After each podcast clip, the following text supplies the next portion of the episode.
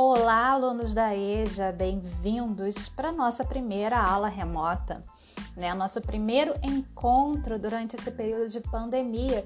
E a gente agora vai começar né, os nossos trabalhos e a nossa primeira aula visa assim a gente trabalhar alguns conceitos, conceitos que serão importantes para a gente compreender a história, compreender tudo que a gente vai falar aí para diante e que serão fundamentais para a vida de vocês. Né, para que vocês compreendam a vida, compreendam tudo e depois possam seguir os estudos, ir para o ensino médio, se Deus quiser, não é verdade? Então, esses conceitos são extremamente importantes. Nessa educação remota, a gente precisa ser mais conciso não dá para ficar contando a história como a gente fazia dentro da sala de aula. Então a gente faz de forma mais concisa, de forma mais simples, para que vocês tenham maior acesso. Então vamos parar de lero-lero e vamos direto ao assunto. Vamos falar desses conceitos. Hoje nós vamos trabalhar três conceitos, que é o conceito de Estado, de nação e de democracia. E vamos então ao primeiro conceito, que é o conceito de Estado. Quando a gente fala em Estado, eu estou falando de Estado com letra maiúscula, que é completamente diferente do Estado com letra minúscula. O Estado com letra maiúscula quer dizer país. Já o Estado com letra minúscula quer dizer um Estado de um país, tipo o Estado do Rio de Janeiro, o Estado de São Paulo, o Estado de Minas Gerais. Então, é Estado com letra maiúscula, que é o que nós estamos falando aqui agora, se bem que eu já falei do outro e vocês já aprenderam. Então, Estado com letra maiúscula é sinônimo de país. E também é usado Estado com letra maiúscula quando a gente está falando das instituições desse país. No caso, a gente está falando dos representantes desse Estado. No caso, a gente está falando do presidente da República, dos deputados, dos, dos governadores, enfim, daqueles que representam esse país, né? E também nós estamos falando de o conjunto de pessoas que vivem nesse estado, porque afinal de contas, todo estado com letra maiúscula, ele tem que ter três coisas para existir. E isso é regra. Ele tem que ter uma população, ele tem que ter um território delimitado com fronteiras e ele tem que ter soberania. O que, que é soberania? Independência. Ele não pode depender de outro estado, senão ele é uma colônia. Então ele tem que ter soberania, ou seja, independência. Guardaram esses três quesitos que são fundamentais população, território e soberania. Já nação, gente, nação é a mesma coisa que Estado? Só que não, não é. Quem pensou que sim, errou. Nação é um pouco mais complexo do que mais complexo, desculpa aí que a língua enrolou. É um pouco mais complexo que Estado né? Nação é algo mais subjetivo, é algo assim que é um pouco mais. O Estado é algo mais concreto, né? Tem fronteira, tem população, tem soberania, você vê no mapa. Então, o Estado é algo mais palpável. Nação é algo que a gente não vai pegar, é algo que não está delimitado, não está no mapa, é algo que a gente não consegue assim perceber, né, calcular. Não é algo assim, né, objetivo. É algo mais que eu digo assim subjetivo, é que não dá para pegar, não dá para calcular, não dá para delimitar. Então, nação é algo mais subjetivo. Por quê? Porque uma nação é um conjunto né, étnico-social. Quando eu falo de étnico, a gente está falando de é, pertencimento a um grupo, a um grupo social. Então, nação tem mais a ver com sentimento das pessoas de pertencimento do que com fronteira e do que com espaço geográfico. A nação ela independe do espaço geográfico, independe de soberania. Às vezes existe a nação antes de existir o Estado com letra maiúscula. Porque as pessoas às vezes elas se sentem pertencentes a um lugar antes mesmo dele existir. E aí elas vão lutar para formar então um Estado nacional. E aí a gente tem as lutas de independência, né? E aí as construções dos estados nacionais, porque antes existiu o nacionalismo, existiu a nação, o sentimento de pertencer a essa nação. Vou dar um exemplo mais concreto para vocês. Vocês sabem o povo judeu? O povo judeu, atualmente, existe um país para eles, que é o Estado, com letra maiúscula, de Israel que fica lá na Palestina. E isso é muito recente, aconteceu depois da Segunda Guerra Mundial. Mas antes eles não tinham país. Eles viviam espalhados pelo mundo. Existe judeu no Brasil, existe judeu nos Estados Unidos, existia judeu na Alemanha, em todos os lugares do mundo existe judeu. E eles não têm um país, eles não têm fronteira, mas eles se sentem pertencentes a um Estado que não existia ainda, mas existia o sentimento de nação. Então, eles vivem espalhados, mas eles são unidos por um sentimento de nacionalismo, um sentimento étnico e social de pertencer a um grupo, a uma comunidade, né, que necessariamente não tem um espaço. E aí o desejo deles, né, como nação, de ter um espaço é que fez com que surgisse, surgisse depois o Estado de Israel, tá? Mas o sentimento de nação ele era anterior ao Estado. Então, nacionalismo e nação não tem a ver, quer dizer, é algo que existe independente do Estado, tá bom? Na época da independência do Brasil, muitas pessoas apesar do Brasil ser colônia de Portugal, não ser um país, se sentiam brasileiros e queriam que o Brasil fosse um Estado. Eles tinham um sentimento de nação brasileira, apesar de não ter um Estado brasileiro. Daí então eles vão fazer um movimento que vai culminar na independência do Brasil e o Brasil vai se tornar um Estado com letra maiúscula.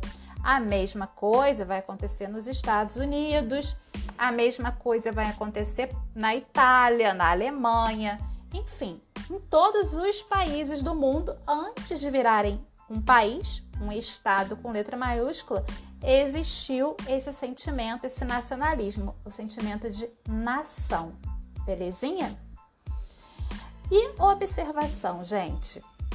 Esse sentimento de nacionalismo, a nação, o nacionalismo, é totalmente diferente de patriotismo. Patriotismo, ele é um sentimento que não tá, ele não é ligado a esse negócio de nação, ele está ligado especificamente ao Estado com letra maiúscula. E aos símbolo, símbolos desse Estado, a bandeira nacional, ao hino nacional e várias outras coisas aí que vocês possam imaginar. Então, não existe patriotismo com o nacionalismo sem o nacionalismo existe sem o Estado.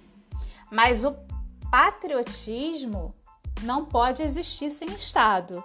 Ele só existe se existir um país ou um Estado. Beleza? Deu para entender que o nacionalismo ele é anterior ao Estado e que ele não depende do Estado para existir? Entenderam? Às vezes, na verdade, por exemplo, eu sou brasileira. Mais um exemplo. Sou brasileira, vivo agora no Brasil. Mas se eu estiver morando um dia em outro lugar, em outro país, eu vou continuar me sentindo brasileira. Então, esse sentimento de nação ele vai continuar existindo, independente do espaço físico que eu estou. Da mesma forma que acontece com os judeus. Independente do espaço físico que ele está, ele se sente judeu. E ponto. Ok? E agora a gente vai falar de democracia. Democracia é um outro conceito. Ele existe dentro de alguns estados, nem todos, porque alguns estados são ditaduras, que é o contrário de democracia. Mas a democracia é uma forma de se governar um estado. Nossa, professora, você tá puxando da gente, né? Logo na primeira aula. É, eu tô, né, gente? Desculpa. Então, a democracia é uma forma de se governar um Estado. Ele pode ser governado de forma democrática, ele pode ser governado de forma ditatorial, ele pode ser também uma forma de governo que pode ser republicano ou monárquico. Então esse estado ele tem várias formas de ser governado, né? E a democracia é um estilo dele. Por exemplo, o Brasil é uma república democrática. Então a gente tem que entender o que, que é essa tal democracia e que ela foi uma conquista né, dos povos né, durante muito tempo, porque isso não aconteceu sempre, sempre não. Foi muito difícil que a gente conquistasse essa tal democracia. Mas a gente sabe a origem dela. A história explica pra gente o que significa democracia e qual que é a sua origem. Então esse conceito de democracia vai surgir lá na Grécia antiga, né, há mais de cinco há mais de 5 mil, 5 mil anos. Por aí. Então é um conceito bastante antigo. 5 mil é exagero, gente. Não. Há uns 3.500 anos. Então é um conceito bem antigo, né? Bastante antigo, mas que funcionava de uma forma diferente na Grécia, já que na Grécia não existia assim um estado Nacional Grego, não. Existiam cidades-estado. Então, cada cidade na Grécia era um paizinho. Então, ficava muito mais fácil de se organizar, eram menos pessoas. E aí, essa cidade de Atenas, que era uma cidade-estado com letra maiúscula, ela vai criar a democracia, que era exercida de forma direta. A democracia é uma forma de se administrar o país né? no caso, a cidade-estado de Atenas. Então, como é que era feito? Em Atenas, as pessoas tinham que decidir as coisas da cidade-estado. Tinham que decidir se iam fazer uma obra, se iam construir uma escola, se iam fazer uma guerra, se iam declarar a paz. E para isso, elas se reuniam numa praça chamada Ágora. E nessa praça, todas as pessoas na verdade nem todas as pessoas, só os homens, né, com mais de 18 anos. Eles se reuniam ali e eles iam decidir sobre essas coisas. Era colocada a questão para eles e eles votavam e decidiam o que, que ia ser feito. Se ia se construir uma praça, se ia se reformar uma rua, se ia entrar em guerra. Então, era uma se exercia essa democracia de uma forma direta. E eu esqueci de dizer, gente, que democracia em grego significa poder do povo, porque demos significa povo em grego e kratos significa poder em grego. Então a democracia é o poder do povo, e é isso literalmente que acontecia. O povo se reunia nessa praça que se chamava Ágora em grego, e eles iam lá para decidir as questões né, relativas a cidade-estado de Atenas. E eles faziam isso de forma direta, não tinha nenhum político que representava eles. Eles diretamente iam lá, porque era um lugar pequeno, então eles ocupavam essa praça e eles mesmos, de forma direta, decidiam o futuro e as coisas relativas à cidade-estado de Atenas. Só que atualmente nós vivemos em um país muito grande, com uma população que é enorme e não dá mais, né? Já que os, os, não existem mais cidades-estados, existem estados com letra maiúscula, são países. Não dá mais para a gente fazer esse negócio de democracia direta. A democracia atualmente ela é indireta ou representativa. A gente escolhe os nossos representantes através das eleições. Então nós escolhemos alguém, um político, né? Um deputado, um presidente, um prefeito, um vereador, alguém que nos represente, né? Que represente os nossos desejos, né? A nossa vontade, o que a gente espera que seja feito, né? Então, a gente quando vota, a gente vota em alguém que tem uma proposta política que combine com a nossa opinião, que combine com o que a gente deseja para a nossa cidade, para o nosso estado e para o nosso país. Ele vai ter que representar a gente. Se ele não representa a gente, ele não é o nosso candidato, né? É por isso que a gente fala tanto de representatividade, que esse político ele nos representa, ele tem que nos representar, porque é para isso que ele trabalha, ele recebe para isso. Então, hoje em dia, a democracia ela é indireta ou representativa. Nós, cidadãos, escolhemos pelo voto os nossos representantes, que devem defender os nossos interesses. Belezinha? E aí a gente encerra a nossa aula de hoje. Espero que não tenham ficado dúvidas. Abaixo nós temos um pequeno texto para ajudar vocês e os exercícios. Um beijo e até a próxima aula.